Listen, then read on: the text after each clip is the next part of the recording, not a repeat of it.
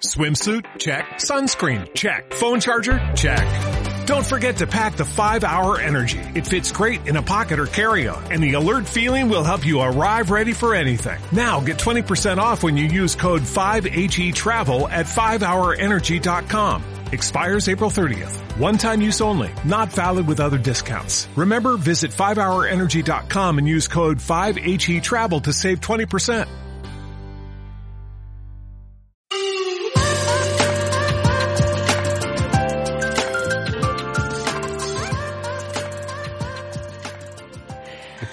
Hola, bienvenidos a la nueva temporada del podcast Urban Explorers. Segunda temporada. Segunda temporada. Bueno, parecía mentira, ¿eh? Cuando empezamos.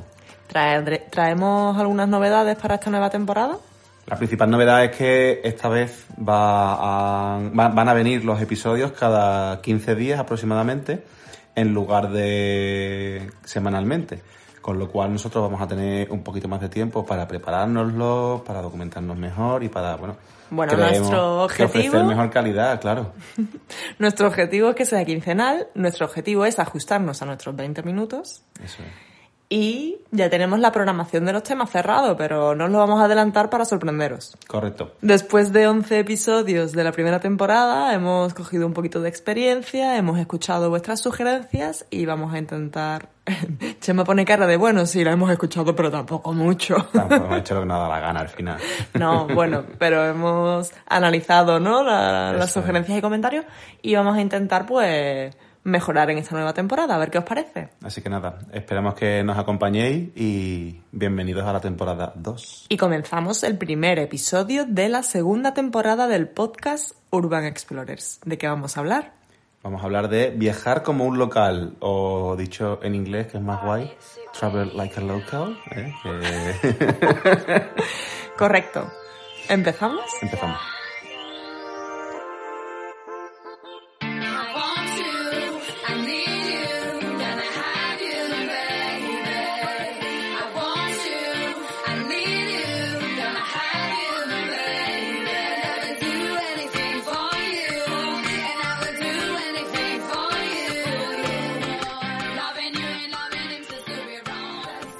En tiempos de coronavirus y cambio climático, está claro que el viajero del siglo XXI se enfrenta a un importante cambio.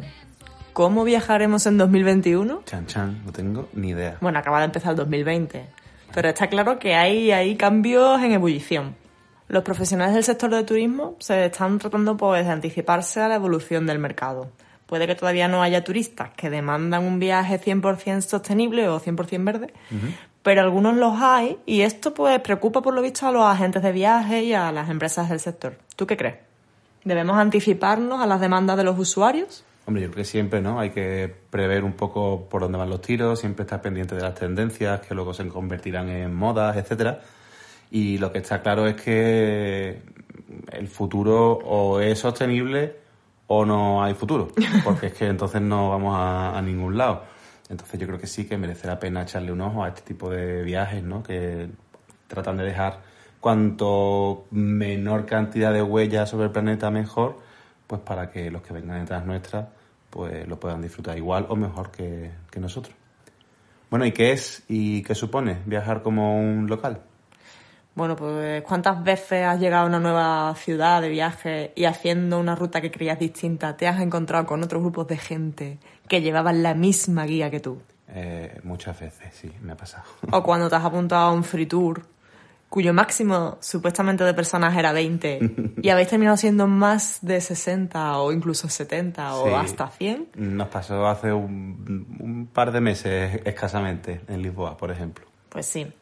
Es lo que tiene la democratización de los viajes y del turismo. Es. De hecho, algunas personas prefieren ser llamadas viajeros antes que turistas. Sí, porque turista ya tiene hasta esas connotaciones negativas, ¿no? Pues sí, el tema de la turistización, la gentrificación, la saturación de los destinos. Totalmente.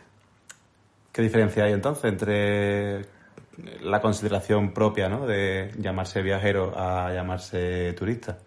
Bueno, se supone que el primero trata, trata de diferenciarse del segundo, como hemos dicho, y busca una experiencia que le cambie la vida. Hacer una inmersión en el lugar que visita, no sentirse como un invasor. Vale, vale, vale. Pero bueno, esto nos lleva también a preguntarnos que por qué viajamos. Ahora parece que todo el mundo le gusta viajar, aunque curiosamente no todo el mundo, pero la mayoría de la gente, Sí. todo el mundo lo hace, es la manera ¿no? de, de- de desconectar, de, de cogernos las vacaciones, pues siempre pensamos en un, en un viaje, aunque sea a matar las cañas. Sí. Bueno, me gusta pensar que tiene algo que ver con la misma inquietud de, de- por las que surgieron las siete maravillas del mundo, ¿no? El ser humano ne- tiene necesidad de viajar desde que es sedentario y conoce otras ciudades, conoce otras ciudades diferentes, otras culturas, otras formas de hacer las cosas. Y bueno, no todos los seres humanos, pero la mayoría sí que tienen este tipo de inquietudes. Con la, dema- oh, con la democratización del turismo, como decíamos, los precios asequibles, los vuelos low cost, es un sueño al alcance de todos, ¿no? Y viajar puede adaptarse a un amplio rango de bolsillo, aunque sea en nuestra, en nuestra propia comunidad autónoma, porque también podemos hacer algunas escapadas por Andalucía Hombre, nuestra o incluso por Sevilla. autónoma, nuestra provincia, incluso muchas veces sería interesante hablar también de viajar por tu propia ciudad y conocer esos sitios que, que a los que no vas frecuentemente. Con lo cual concluimos que nos gusta viajar, pero ¿cómo nos gusta viajar? Cuando vas a los sitios. Como un local. ¿Te quedas absorto mirando tu entorno?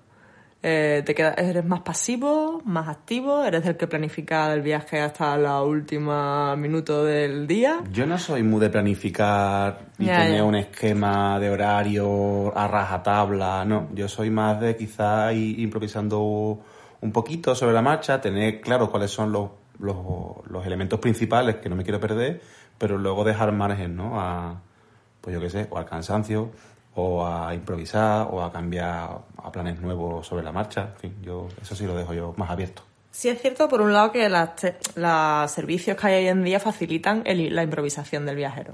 Y mira, atento, he dicho viajero y no turista, ¿eh? A ver si yo voy a estar también condicionada con este tema. bueno, el caso es que sí que hay una tendencia a que la- el viajero sea más activo, que quiera sumergirse en el entorno que visita.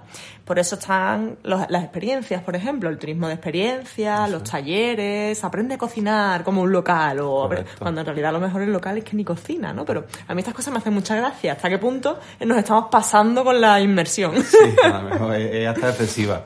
Pero bueno, sí que es cierto que, como decíamos, la planificación es buena porque podemos lo, lo ideal cuando viajamos como un local, cuando queremos viajar como un local, es investigar y esa investigación no se basa solo en nuestra guía preciosa de la Lonely Planet, que es maravillosa, que también tiene Que muchos- está muy bien, tiene muy buenos consejos, Claro. pero si queremos ir un poquito más lejos, porque esa guía la tiene Tokiski, si queremos un poquito más lejos, pues quizá también podemos ir mm, navegando y intentando identificar pues otras cosas, ¿no? Incluso a lo mejor en medios locales. Uno de los trucos, vamos a empezar ya un poquito con la parte práctica, uno de los trucos para viajar como un local, pues es no quedarnos en la superficie. Buscar experiencias diferentes en torno a los monumentos más clásicos. Correcto. O quizás si tenemos muy poco tiempo, intentar calibrar un poco y ver alguna de las, por ejemplo, en Londres, en dos días no puedes ver todo lo típico, es que no te va a dar la vida. O, en incluso en tres o en cuatro días, porque tiene demasiados iconos que visitar. Entonces que hacer un poquito de selección, ¿no? Decir, bueno, pues Correcto, quizá priorizar un poco lo que más te pueda interesar. Por ejemplo, yo una de las cosas que más recomiendo en Londres es visitar el Parlamento. Sin embargo, es algo que no todo el mundo hace. No, y además Quizás que no suben más al London Eye. Correcto, a lo mejor no están en el top 5 de prioridades de la gente que va por primera vez a Londres. Hay ¿no? que reservar la visita, a lo mejor tiene un poco más de complejidad y no todo el mundo lo hace. Bueno, pero yo es una de las cosas que más recomiendo y sin embargo es uno de los hitos para, para mucha gente. Eh, sí, o ver a lo mejor los sitios por fuera y intentar a lo mejor profundizar en- de otra manera en, otro, en otros lugares. Una de las cosas que más me gustan para intentar hacer esto de viajar como un local es pasear por los barrios. Cuando estuvimos en, en Lisboa, me acuerdo que estábamos en Navidad, había mucha gente, mucho turismo, tal, y, y- y paseando por el centro y tal, pues no le terminaba yo de coger el gusto, no de, de tomarle el pulso a la ciudad. Y después fuimos paseando un poco por el barrio, fuimos a la- al mercado, que me gustó mucho Sí. porque era un mercado al uso, pero también tenía una parte así como gastronómica, como habrían intentado re- revitalizar el mercado, como están es. haciendo aquí en algunos sitios, y tenía una parte gastronómica interesante y algunas tiendecitas pues muy chulas. Eso es, que ¿De por acuerdo? cierto compramos un par de regalitos Sí, para Toñi y Espe, que nos estarán escuchando. sí. En fin, pues eso es uno de los trucos ¿no? que quería compartir con- contigo, que es el tema de, de pasear por los barrios. Bueno, también es muy importante, y esto quizá cuando viajamos por Europa no se nota tanto, aunque a lo mejor en los países nórdicos es diferente, pero informarnos y respetar las costumbres locales. Como por ejemplo la hora de los restaurantes. ¿no? La hora de los restaurantes, eso ya es por nuestra propia supervivencia también, Claro, para bueno. poder cenar. Pero no, no llega a cualquier otro país del mundo y quejarnos de que a las 10 de la noche estaban cerrando los bares. Pues sí. O los restaurantes, porque es que es lo normal. Algo muy curioso, y voy a, volver a hablar otra vez de, Lisboa, de Portugal, pero es que estuvimos hace poco, es que haciendo el free tour el primer día, ¿no te acuerdas? Que estábamos eh, con el chico que creo que era de Madrid o algo así, que nos estaba haciendo la ruta, aunque llevaba yo un tiempo viviendo. Y cuando estábamos el grupo bloqueando a lo mejor algún tipo de salida o de puerta o de algo, siempre nos decía quitarse, de echarse a un lado, porque como venga algún portugués, no pasa hasta que no nos vayamos, por educación. Y, verdad. y me llamó mucho la atención de eso, que hay muchas cosas que desconocemos, ¿no? De- aunque están tan cerca, pero tenemos muchas diferencias y quizá pues hay que molestar, debemos molestarnos un poco por informarnos de ese, de ese, mm, ¿cómo decirlo? Ese estilo de vida, ¿no? Ese estilo Esa- de vida o esa forma de entender las cosas o de la educación de cada país para intentar no liarla mucho. Evidentemente. Y hablando de idiomas, también algo muy importante para sumergirnos en esa cultura local es intentar hablar su idioma. claro. No intentar, por ejemplo, hablar español a ver si me entiende, ¿no? A ver, es que parte de la, de la experiencia de como un local, eh, parte de la base de que allí, el- al sitio al que vaya, hablan un idioma probablemente diferente al tuyo. Claro, Con pero- Lo cual, pues, empieza por ahí. Por ejemplo, nos ocurre en Portugal o en Italia, que como nos parecemos, que los idiomas se parecen Sí, que suena y, parecido y y- en realidad tú hablas despacio y te entienden lo que estás diciendo, muchas veces pues pasamos un poco de intentar hablar o decir algunas palabras, aunque sea unas palabras, de...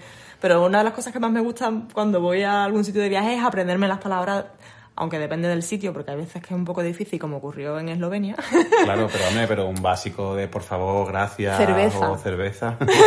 me que menos que aprender a decir Claro, cerveza, ¿no? Me parece imprescindible. ¿Cómo era en alemán? Eh, en alemán. Anbite Ah, ah, ein- ah, sí. Ein Bier, bitte, que era como una cerveza, por favor. Un básico. Y patata escartofen.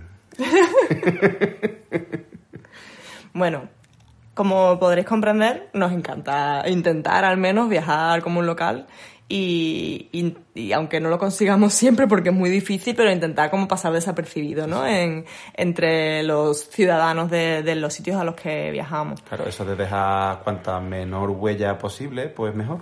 Correcto, ah, de eso queríamos hablar también. ¿Y qué opinas? ¿Es, ¿Crees que es un modelo sostenible?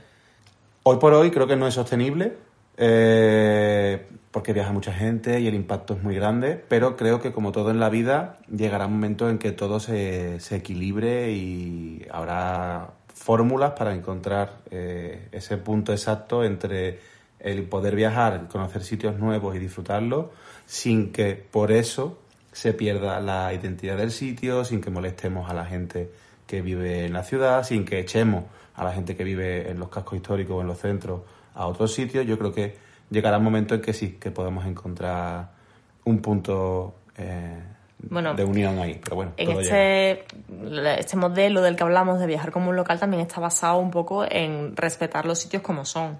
Eso es. No intentar convertirlo todo. Es una manera un poco también de frenar la globalización, aunque no lo parezca. ¿No? que no todas las ciudades sean Para iguales. Nueva York, ya está en Nueva York y oye, no. Otra ventaja que tiene este modelo, por ejemplo, es que fomenta el reparto de los flujos turísticos. Si no todos hacemos las mismas visitas, no saturamos los espacios. Hay gente que va a los barrios, no todo el mundo lo va a hacer. Pero sí que, oye, pues mira, uno, como es el- dijimos en Lisboa, uno se va a lo de los campos de Urique por un lado, otros se van al barrio de no sé qué, y repartimos un poquito más los flujos y no mm, Eso, saturamos está hipersaturadas las zonas más céntricas, por ejemplo. Eso es. Eh, también es beneficioso para el reparto de la riqueza. No se ven beneficiados solo esas partes céntricas o los comercios de esa zona, sino que también repartimos esa riqueza en los barrios y ahí también entra la responsabilidad del viajero. Cuando viajamos como un local tenemos que hacer inversiones locales también. Eso es, Las compras son muy importantes para invertir. ¿Sabes? Para fomentar este tipo de, de comercios, ¿no? Que tanto nos gustan. Como decíamos cuando íbamos a FEF, si te gusta tanto, eh, lo, ¿cómo era? Las curtidurías, Las constituirías, por ejemplo, sí. pues luego intenta comprar algo allí. Que menos, ¿no? Ya que estás allí, lo has visitado, lo has visto y lo has disfrutado, te has llevado esa Si experiencia. quieres que continúe funcionando. Apóyalo comprándote algo, aunque sea lo más mínimo, pero bueno, por lo menos ten un gesto de buena voluntad y compra algo pues a un comerciante local y no a una gran franquicia multinacional, que es verdad que le da trabajo a la gente de la ciudad, es cierto, pero seguramente después la riqueza no repercuta tanto como si se lo compras a un comerciante o una comerciante local. Por otro lado, también tenemos que hablar de los inconvenientes y hablando, de, por ejemplo, de precios. ¿Es más caro o más barato viajar de manera local? ¿Tú qué crees? Bueno, depende.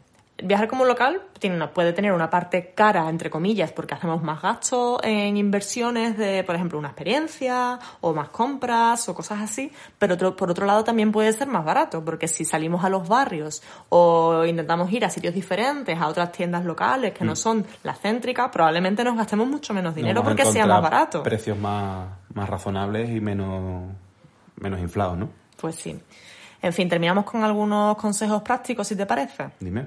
Por ejemplo, el clásico free tour para comenzar y no perdernos los hitos de una ciudad y luego ya profundizar un poco más por nuestra cuenta puede ser un buen comienzo. También preguntar y pedir recomendaciones, incluso cuando estás en un bar, pues preguntarle a la gente de ahí, ¿no? Que si- probablemente tenga mucho más idea que la guía. Seguramente. o realizar búsquedas en internet, como dijimos, que sean más allá de los posts más visitados. Eh, salirnos de los itinerarios recomendados, alguna callejuela que se escapa y te encuentras ahí un pedazo de restaurante súper chulo o cosas es. así. Y como decíamos antes, por ejemplo, alojarnos con una familia. Al fin y al cabo estás repercutiendo en la economía local sin cargarte, entre comillas, Claro. a lo mejor la, la vivienda para una persona local, De sino que turístico, claro. Puede ser una buena experiencia porque además la familia pues te puede ayudar, puedes también Vas a probar la gastronomía local seguro, ellos te van a puede, dar buenas puede, recomendaciones. exacto. o sea Bueno, al fin y al cabo eh, creo que puede ser una buena experiencia para, para sumergirnos en la vida local. Genial. No sé lo que pensarán nuestros oyentes, pero ahí queda un poco la idea y el concepto y en los comentarios podéis dejarnos vuestra opinión.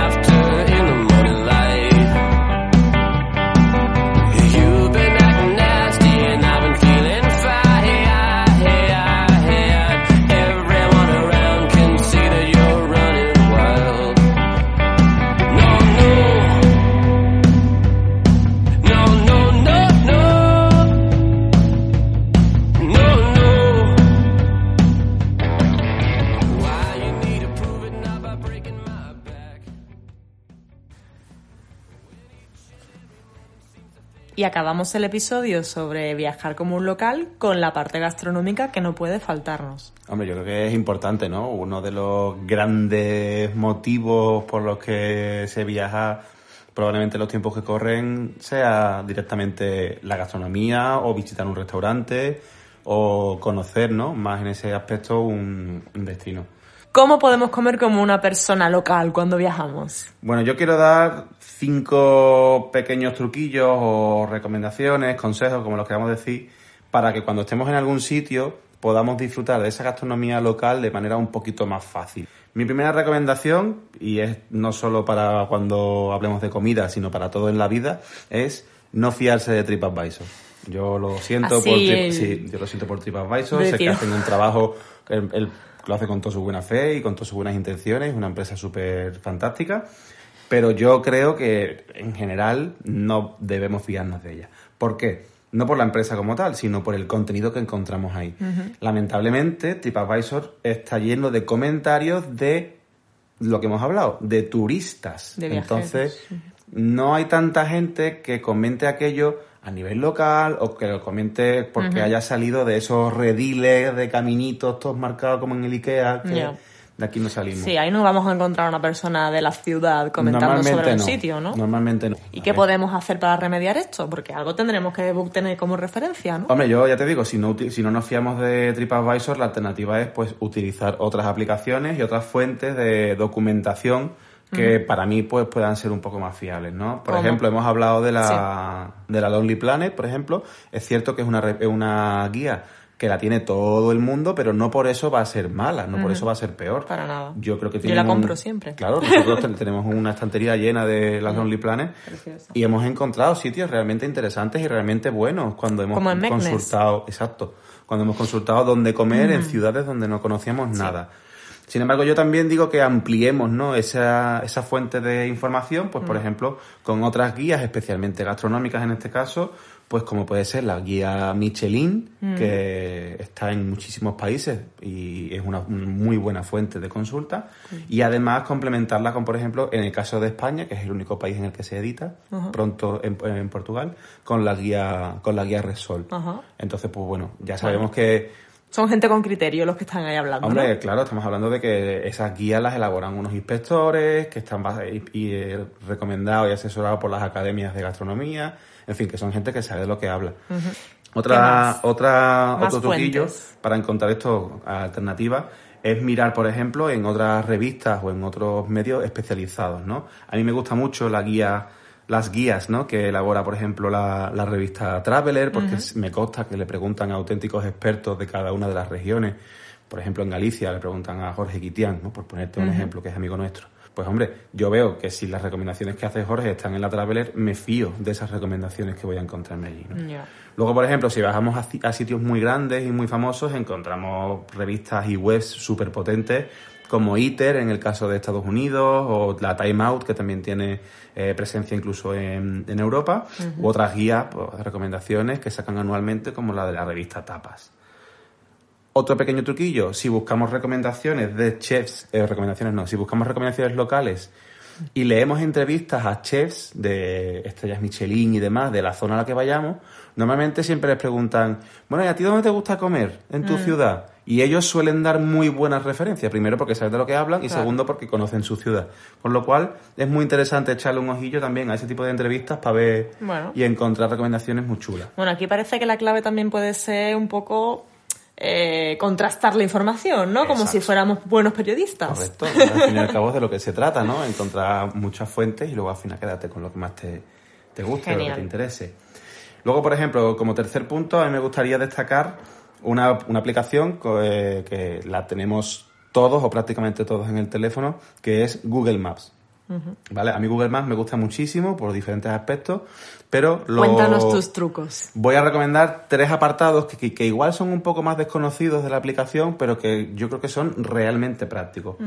Por un lado está eh, la afinidad. Cuando tú pinchas en un negocio de, de Google Maps, te va a salir eh, un indicador de porcentaje y eh, haciéndote ver una- el porcentaje de afinidad, nunca mejor dicho, que tú tienes con ese sitio. Entonces te dice, este restaurante tú tienes un- con él un 87%. Es como Netflix. Una cosa así. ¿Por qué? ¿De dónde, ¿De dónde saca Google esta información? La saca de la propia aplicación. En los ajustes hay un apartado que pone recomendaciones de comida y bebida. Y tú le puedes poner, eh, oye, pues, no sé, me lo invento sobre la marcha. Eh, me gusta la comida india, me gusta la japonesa, pero no me gusta las hamburguesas. O soy eh, intolerante al gluten. Marcas esas opciones y entonces cuando pinchas en los diferentes negocios, en función de esos ajustes que tú le has establecido, te dice, oye, pues este sitio se ajusta a un 87% o un 42% a tus preferencias. Entonces es muy probable que si un sitio tiene, pues yo qué sé, un 87, un 90, un 99% de afinidad contigo, pues probablemente te guste. Correcto. Otra cosita que me gusta mucho es que Google Maps te permite hacer tus propios mapas con sitios guardados, tus propias listas, Ajá. ¿vale? Entonces, cuando estás en conversaciones con amigos o lo que sea, oye, pues yo conozco un sitio que está muy bien, tal, pum, te metes en Google Maps, lo apuntas y lo guardas en tu lista. Así cuando estés por la zona, vas a ver esos sitios que tú tienes guardados como en, un- en una lista concreta, no como favorito, y las puedes consultar y siempre vas a tener recursos a tu alrededor para poder visitar. Y por último, otra opción que antes estaba un poquito más escondida y ahora se ve un poquito más, que está abajo a la derecha con la actualización nueva de Google Maps, que le han cambiado el icono y todo, es la pestaña de novedades. ¿Vale? Si tienes activada la, lo- la localización, Google te va a recomendar aperturas de restaurantes en las zonas que tú más visitas. Otra recomendación, punto 4, pues por ejemplo, esto es obvio, pero es de cajón y, y funciona muy bien, ¿no? Preguntar a conocidos y amigos que hayan estado o que sean del sitio al que, al que vamos, claro. Esto tiene su doble, su doble filo, porque ellos siempre te van a recomendar en base a sus propios gustos. Claro. Que no siempre tienen que ser los que, que coincidan con los tuyos, pero bueno, eh, entendemos que lo hacen con la mejor de sus intenciones y probablemente, pues oye, pues alguna cosa interesante te puedan decir. Si no, nos recomendaríamos preguntarle a los amigos. Sí, ¿no? a lo mejor en vez de lugar- recomendar lugares concretos pueden recomendarnos zonas. Eso es. Por último, mm, aquí voy a ser un poco radical, como, como, Uh. como cuando empecé con lo de TripAdvisor. Aquí ponemos música de tensión. Chan, chan, chan, chan. Sí. Eh, mi recomendación clara y directa es evitar, en todo caso, los negocios tipo eh, reyes de la paella, mm, reyes de la croqueta, reyes del salmorejo, reyes de lo que tú quieras. Eh, Porque dime de qué presumes. Y te diré de qué carece, exactamente.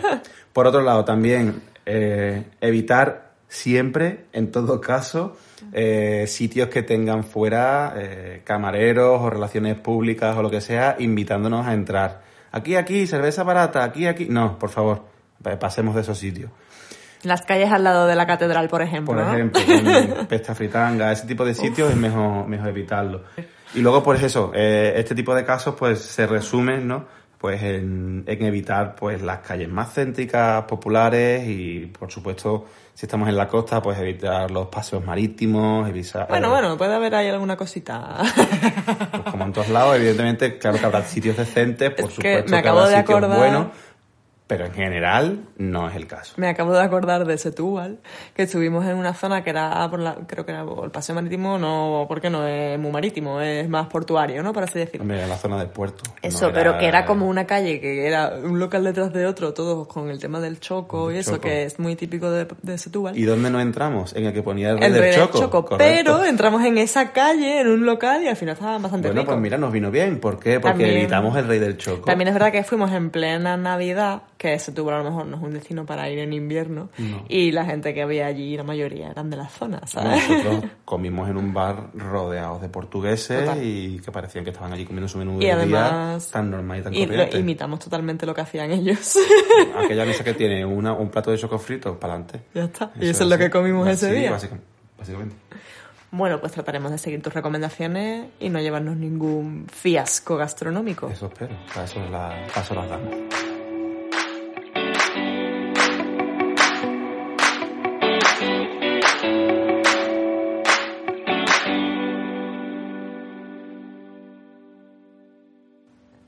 Llegamos al final de nuestro primer episodio de la segunda temporada.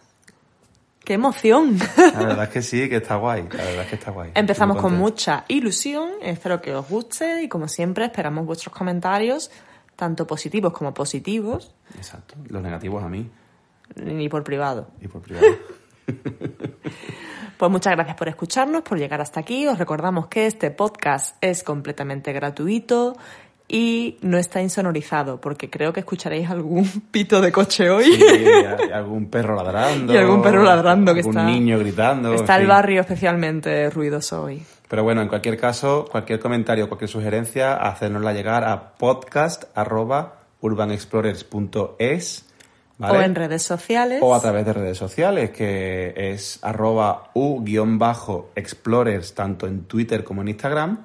Y si buscáis Urban Explorer en, en Facebook, os salimos, os salimos nosotros. Pensaba que iba a decir, os salimos nosotros y alguno más cafre Y que hay algún por ahí. café más por ahí con el mismo nombre, pero bueno. Recuerda, suscríbete que es gratis. Principales plataformas, iBox, Apple Podcast y Spotify. Nos vemos en 15 días con suerte. Adiós. Adiós.